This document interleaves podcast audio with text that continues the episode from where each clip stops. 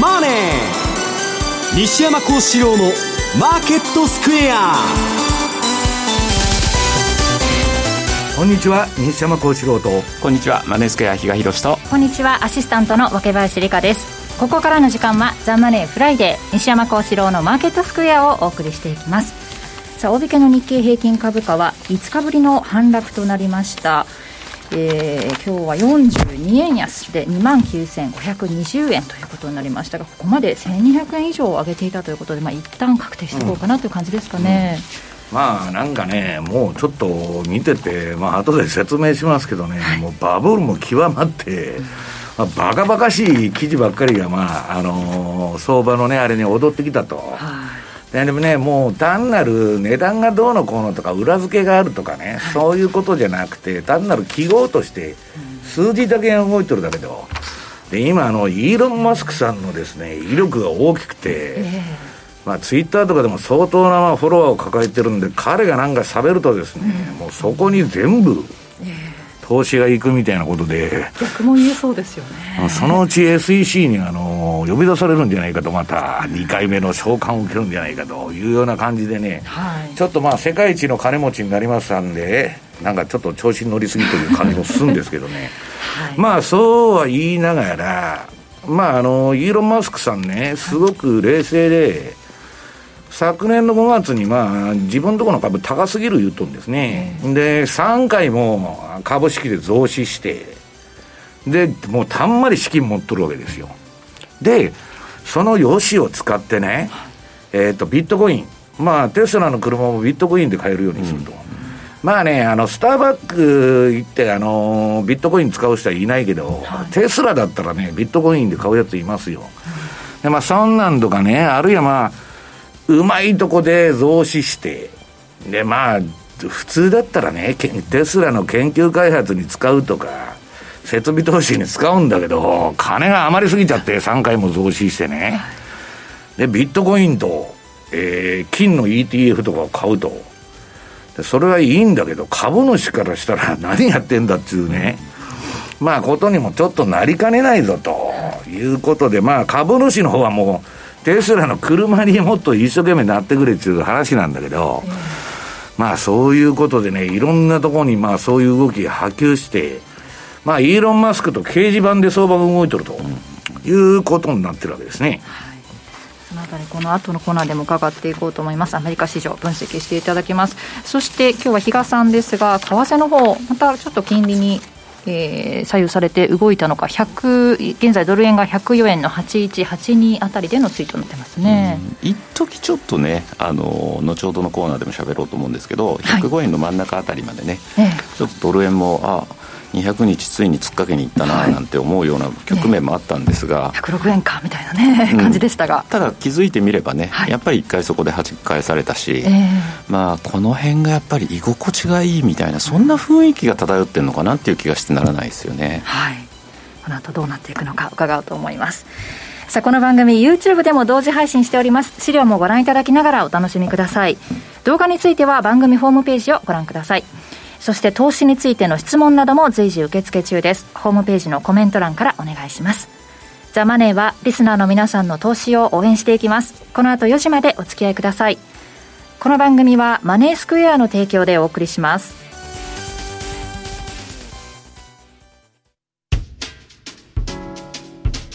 お聞きの放送はラジオ日経です。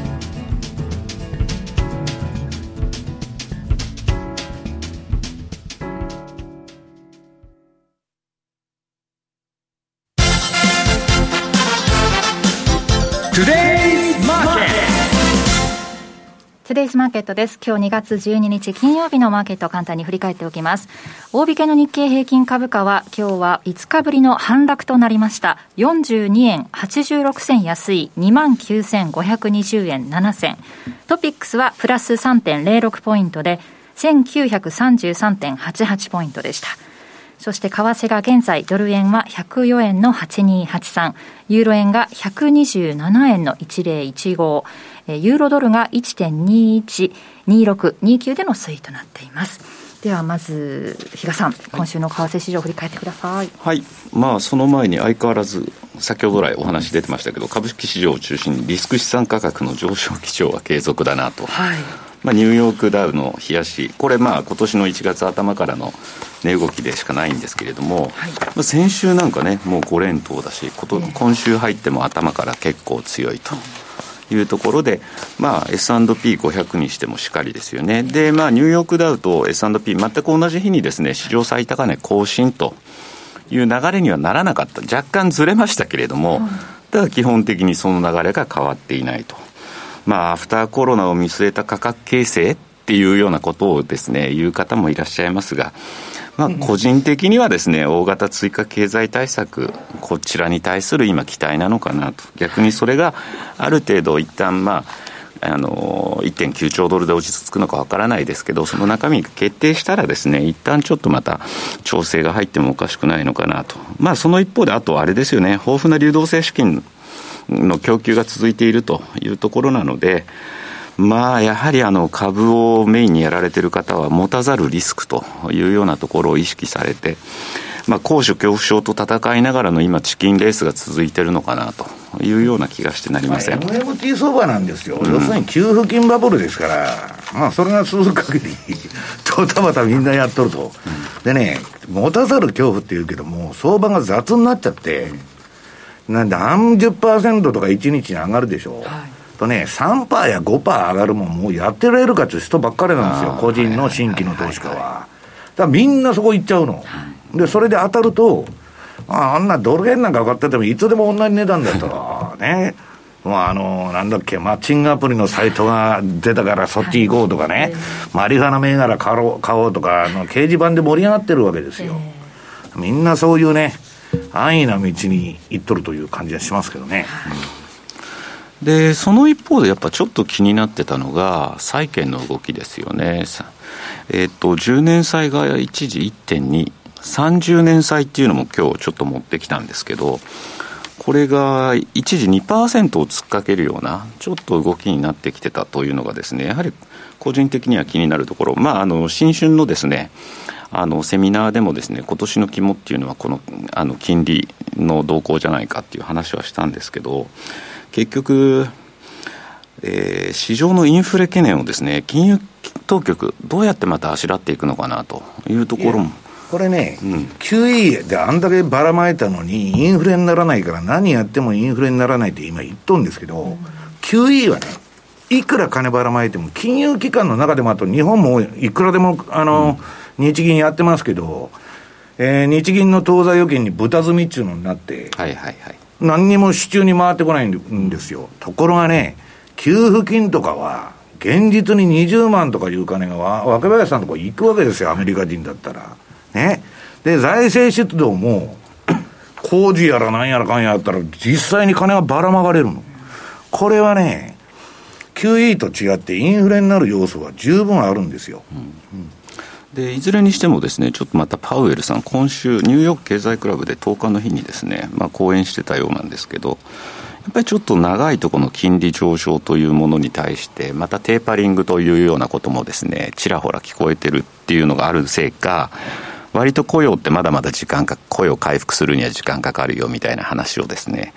されてったりしてですね、なんとかその長期金利っていうのの動きっていうのはある程度コントロールできるようにしていこうとしてるのかなと。で、まあ。だから年初の金利上昇でね、うん、みんなもう口先介入のオンパレードでしょ？はい。ビビりすぎですよ、本当。うんでまあ、10年債の今、利回りっていうと、1から1.25が一つゾーンというようなところなんですけど、まあ、あらあらなんかマーケット関係者も1.5ぐらいまではですね、まあ、えー、上昇をですね、覚悟していきそうな雰囲気。で、年末には大体1.75ぐらいになるんじゃないかというのが今のなんかマーケットの見通しのようなんですが、まあ、西山さんは2%超えてどうかっていうのを確か以前お話になってたかと思うんですけど。2%が今、結局ね、今、ご都合主義で、まあ、景気いいから金利曲がるとアフターコロナだって言っとんですけど、アフターコロナなんてなったら大変なことになりますよ。コロナが収束したら、このバブルが終わっちゃうじゃないですか。で、あのー、これはね、債券王のガンドラックが言っとんだけど、またね、長期が上がってきたら、長期金利の釘付け政策って、まあ今日銀がやってる、はい長短金利差、まあ、あの、なくして両方抑えようというね、1930年代にやった政策をやるだろうと。で、それをやるまでは、市場がね、催促しに来るっていうわけですよ。まあだから、わかんないけど、今、商品市況も変な上がり方してきてるし、まあちょっとね、えっと、そういう意味でのね、えっと、インフレっていうのはあるのかなと。いう感じはしてますけどね、まあ、いずれにしてもちょっと1.75とかね、その辺が来た時からはある程度、ちょっとすぐとは言いませんよ、まだまだ時間はかかると思いますけど、その辺からがやっぱ、金利に対する動きっていうのは、さらに一段とあの見方を厳しくしないといけないのかなというふうには、今、ざっくりとあのイメージしているというところですね。はい、でまあ、そういう中にあって、ドル円、先ほどお話した通りですね、まあ、200日移動平均線を抜けてくるのかどうなのかというようなところだったんですが、割とですね、実需なんか動きを見てると、えっ、と、日銀単価の下期の想定レートってドル円106円の40ぐらいなんですよ。でもこの200日、なかなかやっぱり105円台っていうのもなかったせいかですね、ここのあたりからはですね、輸出の円天玉も見えてきてたと。いう話があるので、やはりちょっとこの長期の200日移動平均線を抜けていくためには、それなりのやっぱりエネルギーが必要だろうし、まあ、どっちにしても106円の40という、その下期想定レートがすぐ上に控えていることを考えると、上にも行きづらい。一方で輸入は103円台に入ってくるとやっぱ出動してくるというような動きが見えてきているようなのでそうするとまたこの103の、えー、後半から105のミドルという狭いレンジでドル円は落ち着いてしまうのかなと。まあでもこここらえたら切り返す可能性はあるんですよねドル円ね。であの金利がね、変な上がり方してるでしょ、はい、で、パウエルがもし、まあ噂通りの大幅なね、財政出動して、うんぬんしたら、今、海外税、米債全く買わないんですよ。そうするとね、FRB は買わなきゃいけないでしょ。はい、だけど、こんなバブルしとるのにね、めちゃくちゃなバブル、狂乱のバブルになってるのに、ここで国債の買い入れ額増やしますなんて言ったって、お前アホかって言われちゃうわけですよ、中国銀行の。バブルにまた火に油を あの注いどると。そうするとね、大義名分がいるでしょう。はい、だから、ああいうずる賢い連中っていうのは、どっかでね、株のミニクラッシュを起こす可能性あるんですね。で、またそれで買い入れ額を増やして、で、相場もまた元に戻るみたいなね。まあそういうことがウォール街で言われてるんですけど、まあ私は今年の波乱っていうのはね、まあ5月以降じゃないかと思ってるんですけどね。まああと、米国債に関してはまた菅さんに無理なんだよ 言ってくる可能性も十分ありますよ、ね、るじゃないですか。あのロシアとかね、えー、中国が減った分ね、もう ATM 代わりですからね。でまあその一方でですねえー、っと OG9 位これはまあ見事に綺麗に、まあ、西山さんなんかもずっと一方向に結構動きやすいんだよという話はしてるんですけども、まあ、これあの当社で導入してからのですね値動き見てると、まあ、下がって上がって下がってまた上がって下がって上がってっていう感じで、まあ、1.07を中心としてですね、まあ、あの非常にあのいい動きをしてくれてるので、まあ、トラリピ向きであることは今のところは言えるのかなと結構だから 2. 何往復したのかなっていう部分ではですね、なんか、あの、結構お客さんもですね、今この OG 給位をメインに据えてる方がですね、増えてきてるのは事実かなと。で、あと OG 給位なんですけど、これなんか値動きを見てるとですね、あの、東京が始まる前ぐらい、だからニューヨークの引けぐらいから少し動きがあると。はい、で、あとですね、何も指標等々で値動きがない時って、なぜか、えっとね、ロンドン時間の入り、今でいうと5時くらいですよ、夕方の日本時間。この辺で少し動きが出てくる。はい、というなんか、ただその時って別にオーストラリアの市場もニュージーランドの市場も終わってるのにロンドンデーって必ず東京の反対の動きからカウンターで入っていくんですよ、最初。うん、だからあの時間帯っていうのはいつでもそうなってるんで、それ失敗すると、まあまたやめるんですけど、ロンドンっていうのはね、あの、相場作ろうっていうやつが多いんですよね。非常になんかその指標でちょっと動かなかった時っていうのは、その2つの時間帯、まあちょっと朝はね、東京の始まる前は、なかなか皆さんもですね、まだ、あのー、眠ってる時間帯であることも確かなんですけど、割とその時間帯とそのロンドンの始まりですね、ここちょっと注意してみておくといいのかもしれないなというふうに思いますね。そして西山さん、冒頭でもありましたが、はい、まあ、イーロン・マスクさんのね、言動動向がちょっと左右してるのが、ね、なんか我が世の春みたいになって、もうバイデンが勝ってね、中国とイーロン・マスクは笑いが止まらんという状態になってるんですよ。で、まあ、あの、イーロン・マスクはね、はいまあ、あの、自分のところの今、まあ、資金調達もうまくいってるし、まあ、いざとなったらね、中国がついてるし、まあ、非常にね、ええー、まあ、調子に乗りすぎという感じなんですけどね。まあ、私はその、テスラっていうのは、まあ、下がらん限りはバブルは続くと言ってるわけですよ。はい、で、まあ、その、まあ、テスラ以上にバブルしとったビットコイン。まあ、この2銘柄がね、みんなこのバブル相場のあれなんで、1ページ目のこのね、バブルのあの、象徴のビットコイン。はい、これはね、えっと、もう相場終わっとったんですよ、一旦。えっと、この、なんだっけ。21年1月20、あまあ、12月、えっと、11、12でむちゃくちゃ棒上げしたんですね、これ。で、調整相場に入ったの。その後、あの、青いね、えー、チャートの標準偏差と赤い ADX が一緒に下がって、典型的な横ばいの持ち合いやっとったんですけど、はい、そっからもうむちゃくちゃな棒上げでですね、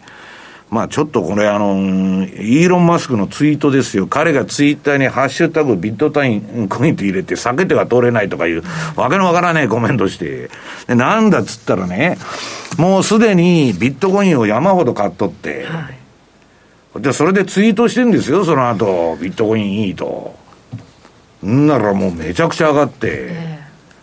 ー、こんなんね、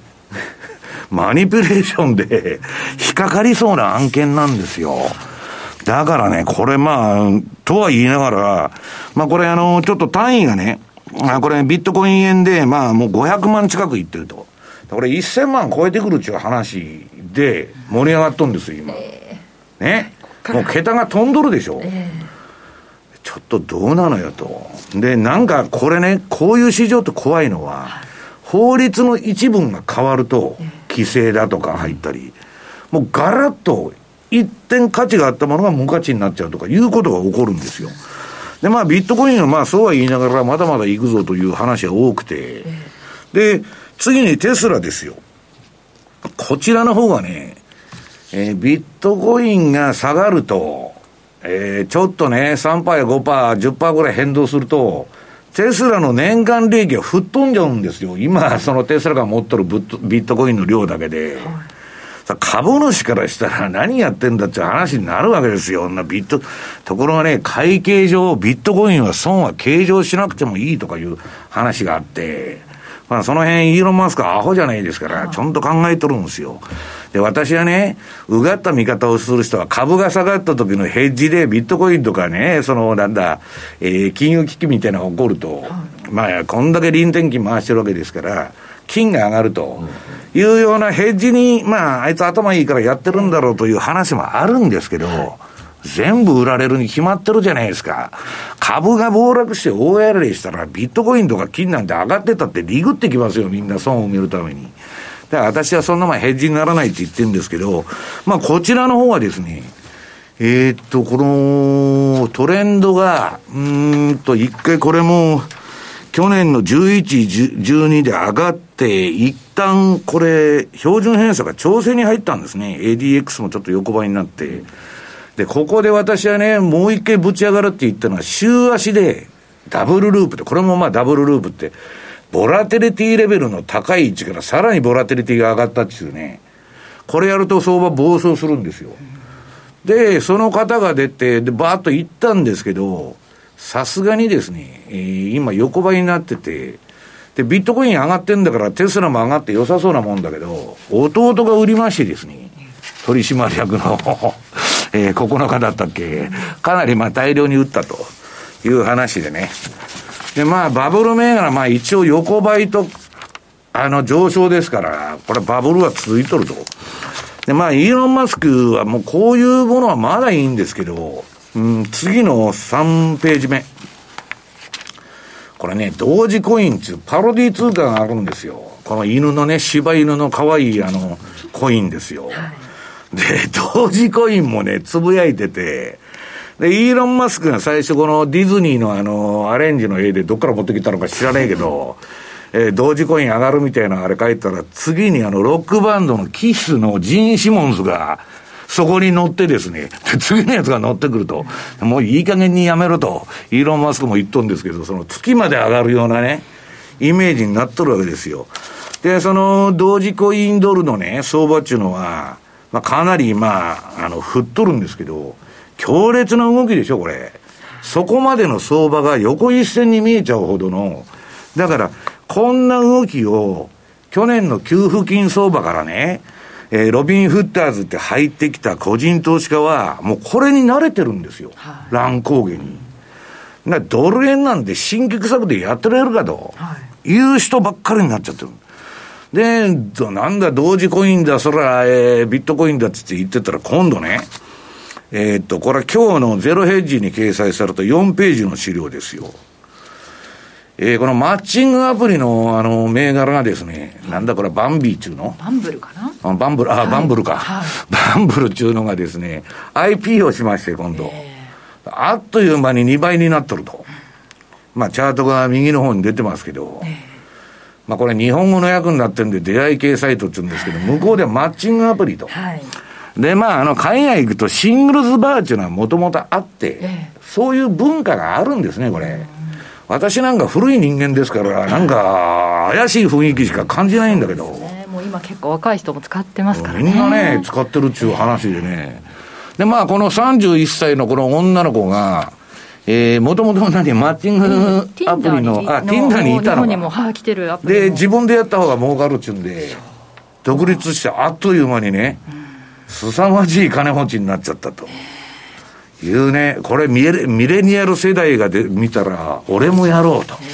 私もやろうと。いう人ばっかりになってくるわけですよ。マッチングアプリに登録しようってことですか？いやいや、いや いや、起業しようと。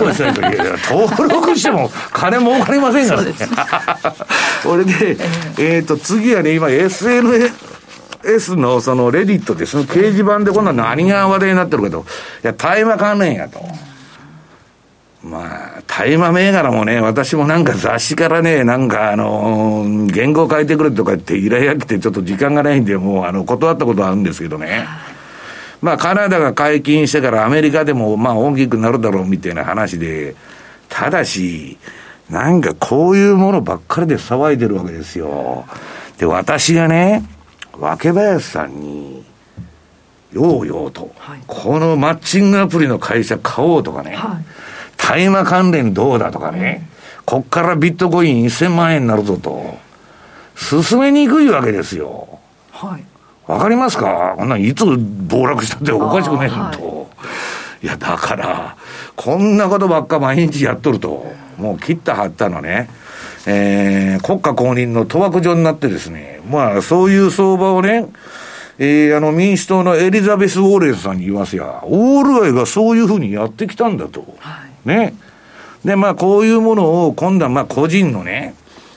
この前、買いをストップしたからけしからんつって今やっとんですよ。ファンドの売りは認めてるのに買いがどうのこうのとか、まあ、中国であの、売りのボタンが消えちゃうっていうのと同じで、まあ、やっとることは中国と一緒じゃねえかと。いうようなね、もうむちゃくちゃな相場になってきてるんだと。いう話でね、えー、これはちょっと私もまあトレンドが出たら乗っ取るとは言いながらですね、ここまで裾野を広げる気はないなと。まあ、道を誤るぞと、イージーに儲けたね、イージーマネーっていうの皆さん、イージーに失うことになってるんですよ。誰も働きませんから、そんなもんで儲かったらね。で、まあ、えー、そんなことで、まあ、ちょっとね、バブルの気配が、まあ、相当、まあ、あの、どういうんですか？えー、経験の浅い投資家による、まあ、過度のリスクテイクという現象が今起こっててね、これはまあバブル2サイクルの言う、で言うともう後半の現象なんですよ。まあそういうフラッグが立ってきてるんだと。まあそう、そうは言いながら6ページですね。これまあ今年年初からまあマネースクエアさんのあのー、あれでも言っとるんですけど、まあ、この西暦2021年と1の年のサイクルっていうのは、まあ、5月ぐらいまでね、はい、まあ、5月いっぱいぐらいまでは強いっていうのが、まあ、これまでのね、1951年以降のずっと流れなんで、はい、まあ、今年もね、なんだかんだ振りながらも、うん、だけど私はね、こんな浮かれた相場のね、バブルの中で、はい最後の回転になってはいけないと言っとるわけですね。最後の回転になって、まあそこが最大出来高なんですけど、相場は。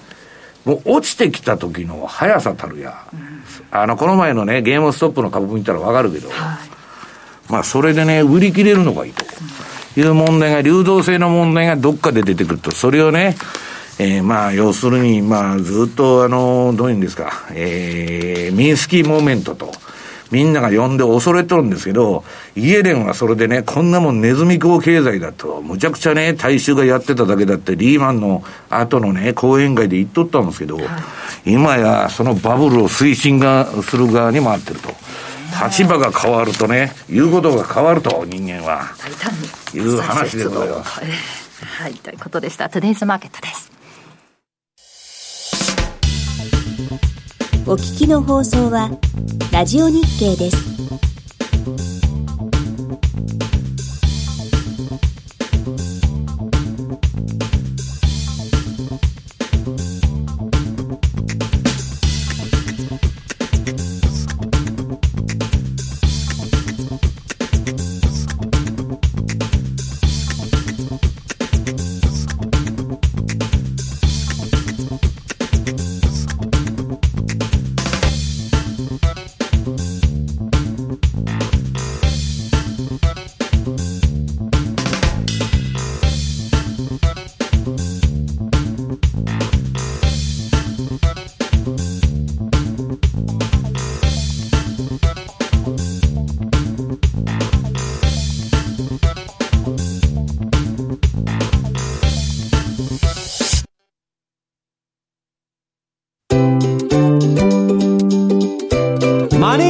エアトラリピーボックストラップリピートトラップリピート僕の名前はトラリピトラップリピートトラップリピートそれを略してトラリピーこのコーナーでは FX 取引の考え方についてリスナーの皆さんからの質問を紹介しながら進めていきます。番組への感想や質問などをいただいているんですが、今日は一つ紹介しましょう。ラジオネームイエールさんから。前回、ジェフリー・ハーシュのシーズナリーサイクルとテクニカルが合致したとき、大きく仕掛けるというお話をされていましたが、ちなみにシーズナリーサイクルと逆だった場合、テクニカルが逆だった場合、逆は逆で強いと判断して、テクニカルに沿って仕掛けられるということはないんですか？とご質問いただきました。いやないですね。ないですか？あのね、これ、あの、よく、あの、えっとね、今、ジェフリー・ハーシュのレポートも、まあ、成田さんが訳して、まあ、あの、え、今月から出したのかな、はい、やっておられるんですけど、ラリーの転換点っていうのはね、えー、何日に転換するって年間の日付が決まっとるわけです。はい、で、そこで相場が転換しなければ逆行くことが多いと。土手にしてひっくり返すと、まあトレーダーなんですよ、ラリーっていうのは。うんで、そういうやり方を使うんですけど、それは、例えば3月10日に変換するとか4日に変換すると。で、そこでね、まあ下下がる形になってて、そのままで上がって。はい、じゃあ売りにならなかったと。相場上がっちゃったと。ならわーっと上がることが多いっていうのが、そのラリー的な解釈なんです。そこであた転換日で当たらなかったら逆行くと。とかで、ジェフリー・ハーシュさんっていうのは過去21年間の相場の循環を見て、はい、で、そこで買いで、例えば MacD がそこで買いだったとかね、R、えっと、なんだっけ、パラボリックが買いだったとか、移動平均が買いだったら乗り、まあ、他のテクニカルと併用して乗りましょうということで、要するにね、その、シーズナリー通りトレンドが出なかったら、それは乗らない方がいいという考え方なんですよ。まあ私はそう解釈してるんですけどね。だから、ラリーノは単なるシーズナルというより、あの、転換点であってね、彼が出してるのは、はい、あの、彼が使ってる手法は。で、今さっき出した、1の年のサイクルっていうのは、まあそういうシーズナリーサイクルがあるっていう意味でラリーは出してるんですけど、その他に、年間この日に転換するっていう日が何日かあるわけですよ。で、ラリーの場合はね、まあ年間、まあ、あの、二桁、まあ、10個ぐらい、そういう日があるわけですよ。で、まあ、それで反転しなかったら、まあ、えー、逆行くと。まあ、そのまま上がっちゃうとか下がっちゃうとか。わかりやすい。まあ、メリマンの場合は年間の3分の2が転換日ですから、ちょっとその辺捉えにくいんですけど、ラリーのはまあ単純で、日が少ないですから、いうことなんですね。うんということでしたのでラジオネームイエールさんご質問ありがとうございました、えー、そしてここで番組からお知らせです。特別プレゼントのお知らせなんですがザ・マネー西山幸四郎のマーケットスクエアでは番組の感想を送ると抽選で番組特製クオカードと西山さんの FX ムック本のセットが当たるリスナープレゼントを実施しています。え YouTube でご覧いただいている方は私のお手元にあるんですが FX チャートの基本と儲け方ととてもカラーで見やすい、えー、ムック本なんですが先週ね紹介しましたが4月にあのまたなんか10番になるそうなんですけどね、えー、出ているとあの一番これは小学生が読んでも分かるように書いてあるんで、はい、イラストばっかりでね、えーまあ、分かりやすいんじゃないかなと。そうですよね。うん、あの、他にも FX に割く時間がないんですがっていう質問をいただいてて、まず何から調べたり勉強したらいいですかっていう質問なんかもいただいたりしてたんですが、ぜひこの本を読んでね、うん、勉強していただけたらなと。好きな型をね、その中で選んで、えーうん、とりあえずそれで集中してやってみると。はい。まあ、試行錯誤の末ね、えー、自分の型を最終的には作るっていうのを私はお勧めしてるんで、うん、別に私の真似をせえって言っとるわけじゃないんでね。えー、はい、はい。ということで、西山さんが監修されたこちらの FX 取引の、えー、ムック本、そして貴重な非売品の番組特製クオカードセットにして、抽選で10名様にプレゼントいたします。ご応募はインターネット限定です。番組ウェブサイトからお申し込みください。締め切りは2月16日です。どしどしご応募ください。え金曜のこのザ・マネー、前身となる番組でマネースクエアが提供になってから来月で、え満13年を迎えるということで、14年目もさらに活躍す、え飛躍するためにぜひプレゼントにご応募ください。え以上、ザ・マネー西山幸次郎のマーケットスクエアから、えー、プレゼントのお知らせでした。以上、トラリピボックスでした。マネースクエア。マネースクエアのオリジナル注文トラリピは、投資家の皆様の快適な資産運用をサポートいたします。新通貨ペア豪ドルニュージーランドドル、通称 OG9 位の導入や、お取引を後押しするストラテジー、トラリピ戦略リストのご提案など、皆様のトラリピ運用を盛り上げるコンテンツも続々公開しております。そして今なら、第3回トラリピマスターズを開催中です。マネースクエアに口座をお持ちの方であれば、どなたでもご参加いただけるお客様参加型のイベントで、他の参加者のトラリピを参考にしたり、ご自身のトラリピと比較してみたり、みんなのトラリピを観察できるチャンスです。ご参加は当社ウェブサイトからエントリーするだけ。まだマネースクエアの口座をお持ちでないという方も、ぜひこの機会にご検討ください。皆様のご参加お待ちしております。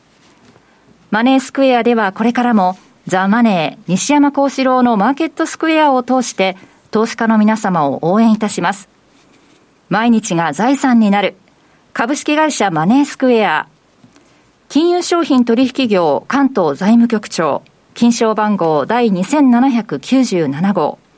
当社の取扱い商品は投資元本以上の損失が生じる恐れがあります。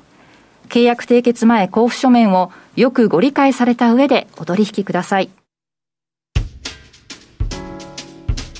お聞きの放送は、ラジオ日経です。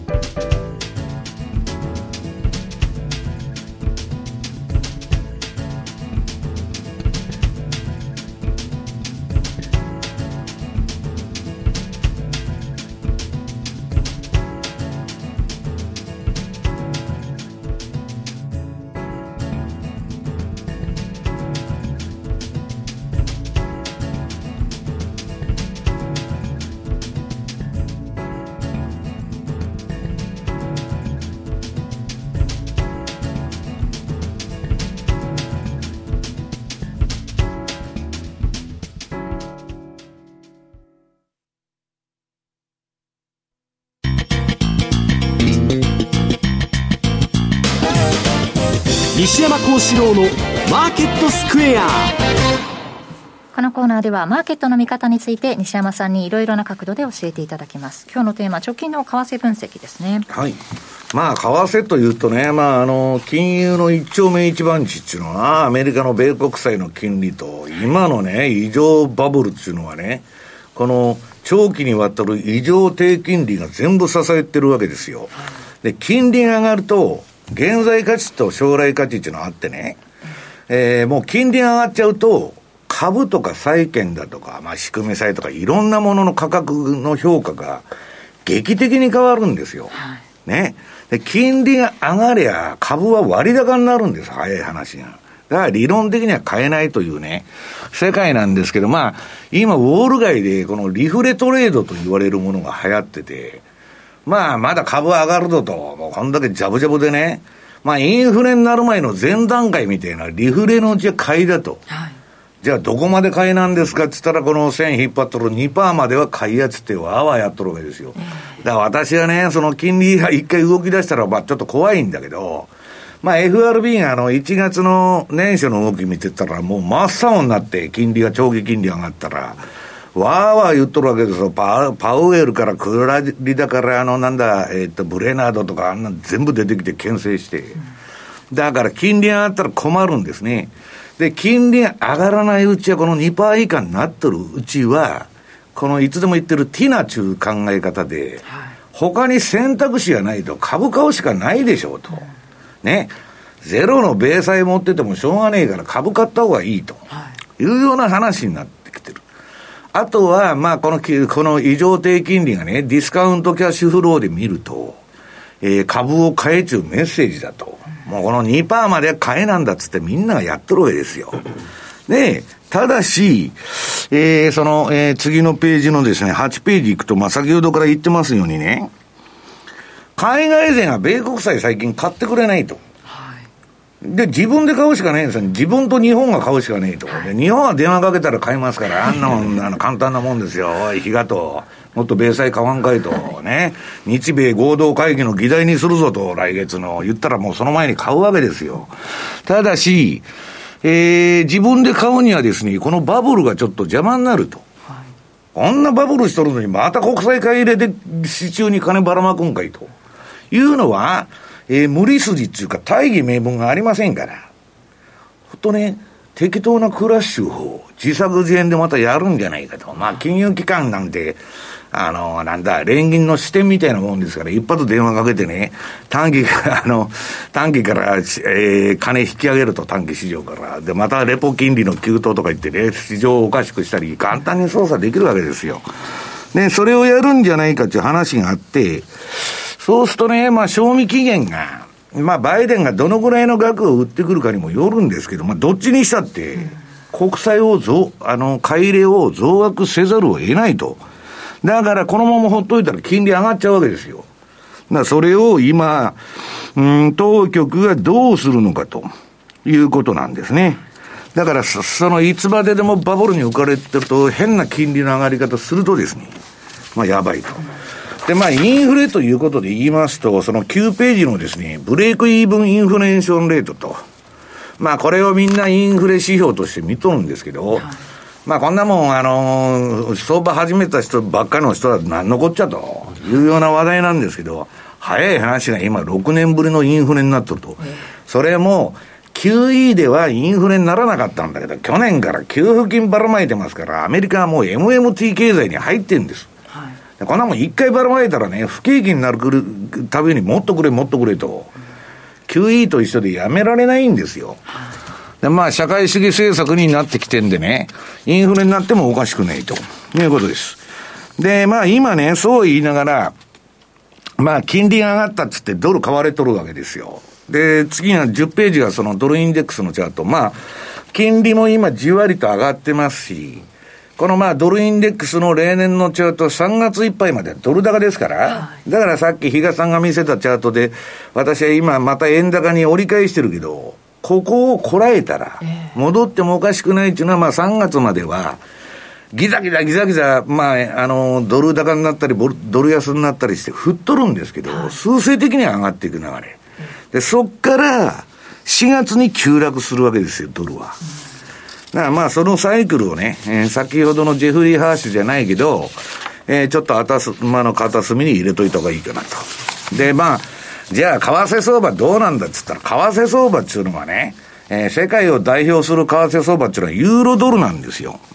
で、このユーロドルの、えー、11ページ。この、まあ、先週も言いましたけど、あの、3年前に出した DVD が、あの、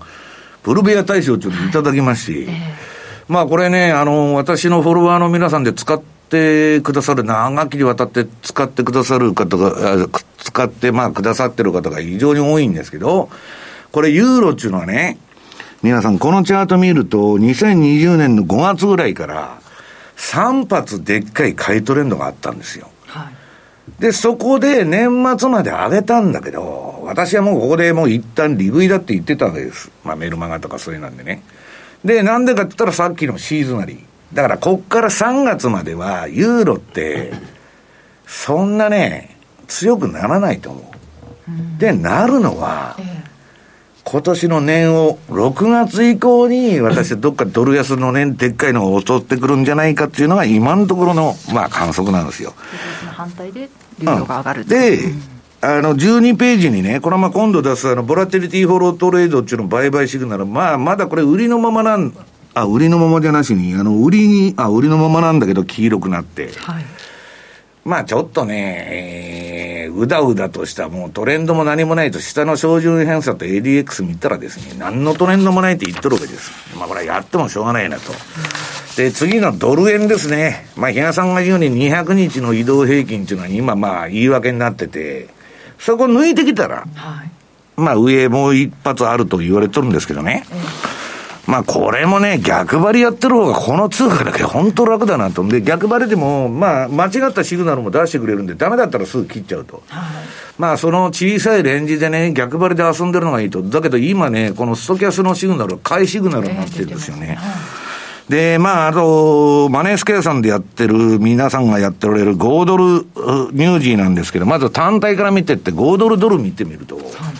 これまあ強いけども、相場横ばいじゃないですか。はっきり言って。で、次のニュージーランド。こっちも横ばいなんですよ。強いんだけど、で、標準偏差も ADX も何の方向性も示しとらんでしょ。で、じゃあ5ドルニュージーの冷やしどうなってるかと、この16ページ。これ見ると、まあ一方通行に動きやすいって言っとるんですけど、なんとですね、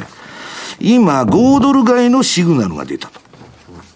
いうことなんです。だからもうちょっと5ドルニュージーで言うと、5ドルがちょっとあの、ニュージーランドの方がね、えー、5ドルがまああの、量的緩和に向かうっつうんで売られとったんですけど、ちょっと戻してると。で、そうは言いながら両方トレンドがないわけですから、まあ、そんな大きく動かないだろうということで M2、M2TB のですね、えー、来週の火曜日に今度新しいの取りますけど、えー、17ページですね。えー、これ ATR チャンネルと私の、えー、逆張りのね、シグナルのまああれなんですけど、この白い四角で囲ったレンジでしばらく動くんじゃないかって、まあずっと言っとるわけですよ、何週間も。で、まあ相場予想通りそのレンジの中でもうちょっと下げてくれたら一番綺麗だったんですけど、今ちょっとね、えー、5ドルが強くなって、はい、で、まあそうは言いながら相場の日嘉さんど真ん中でね、これ。完全ニュートラルなところですね。これね、49日の荷重移動平均っていうのは真ん中走っとんですけど、まあ、ど真ん中と。で、まあ、もうちょっと広いレンジで見ると、えー、この13週のいつでも言ってますように、上下3%返り。まあ、長期的にはね、半年とか長いレンジ見たらですよ、3ヶ月とか。まあ、この、これは動的に変化するわけですけど、はい、この1.09808か上が、はい、えー、下が1.03、411。こういうレンジでね、えー、推移するんじゃないかと。で、まあもうドル相場もわけわからなくなってるんで、このバブルで。これ、なかなかいいなと思ってるわけですよ。まあ、あの、ニュージーランドと5ドルだから、まあ、そんなにね、めちゃくちゃな動きはまあしないだろうと、今の相場でね。えーそこでちょこちょこやっとるのがいいのかなという気がね、これは週足ですから、はい、日足はまあもうちょっと先ほど見たよりダイナミックに動いてるんですけど、まあそこら辺かなという気がしますけどね。わ、かりました。以上、FX マーケットスクエアでした。マーケット投資戦略さあ来週に向けてマネースクエアの FX 投資戦略伺っていきます。日さんお願いします。はい。今まあ先ほど西山さんがですね OGQ の話をしてたんで、ええ、一つ挙げとくとオーストラリアの、えっと、雇用統計が2月の18かな、それあるんで結構ね、え、このオーストラリアの雇用統計ってぶれやすいんですよ、はあ、だからまた悪ければ悪いなりに5ドル売りになりやすいだろうし、うん、良ければいいで5ドル買いになりやすいというような。安いっていうのは統計がいい加減ってことですまあそういう言い方にもなりますねっていうところがあるので、まあ、今あのここでまたあの逆にまた動きが反対方向に来ればそれはそれで全然もうずっと仕掛けられてる部分なんで、はい、またあのトラリピチャンスだねっていう言い方になろうかと思いますが今日取り上げようと思ってるのがですねえっと実はトルコリラ円のチャート持ってきました。トルコって一時ずっともう売られて売られてどうしようもないよねというふうに言われてたんですが、気がつけば15円手前まで今戻ってるというところなんですね。で、これってやっぱり今の中央銀行、これのあの独立性というのがある程度ちゃんとしてきてるんじゃないのと、今のその中央銀行総裁っていうのが、マーケットの信任を得られるようになってきた、それが一番大きいというところではあるんですが、まあ、ね、これまで何度となくエルドアンさんというのはやっぱり口でいろいろ言ってきたというのもあるんで、このエルドアンと中央銀行の総裁のこの関係性がどこまで続くのかというところは一つポイントにバイデンは冷たく当たってますよ、トルコに。トランプは結構ね、優しかったけど、ドンパチ表面上はやっとるけどね、はい、本当、バイデンになって当たりがね、いい、最初にトルコに来ましたから。で、実を言うと、2月の18日、トルコのやっぱ中央銀行の政策決定会合が控えてるんですね。まあもう17まで上げてきてるんで、まあこれでしばらく上げてきたことの、あの、様子を見てみようということで、次回も利上げはないというところにはなろうかとは思うんですが、まあこのあたりでまた何かしらですね、エルドアンさんが口を挟んでくるのかどうなのかというところ、ちょうどだからこれ心理的節目の15円っていうのが、この間一回ね、トライしてダメだったんですよ。えーで、今また、あの、2回目のチャレンジみたいな感じでですね、来てるんで、ちょっとこのあたり15円また抜けていくのかいかないのかっていうところ。綺麗なトレンド相場だよね。そう、そうなんですよ。このところの循環最高だよね。しかも確かこれね、週足はそこまで強くないんですけど、週足でも確か買いのトレンドが出始めてるような兆候が出てるので、はい、そういう意味でチャートの形からすると非常に今強い感じが出てるのが。上がっとるのかよくわからないけどね。まあ、それまで結構売られすぎてたっていう、その巻き戻し、そのようやく中央銀行に対する信任が、まあ、少し今回復してきてると。そうなの？いや、まあ、あの、ちゃんとエルドアンに対しても、あのはっきりと意見できるような。売っとった人が買い戻してんでね。まあ、それは、ただそんなに長く持たないでしょう。売ると、これ、支払いになるんです、スワップが。ああ、なるほどね。うん。というところでもあるかと思いますので、ちょっとここ、15円抜けていくかいかないかっていう一つポイントにしてみたいなというふうに思います。なるほど。現在、えー、手元で14円の8691あたりでの推移となっていますが、どうなるんでしょうか。トルコにも来週は注目ということでした。さあ、番組そろそろお別れのお時間となってきました今日ここまでのお相手は西山幸四郎とマネースクエア比嘉宏と若林理香でした。さようなら。この番組はマネースクエアの提供でお送りしました。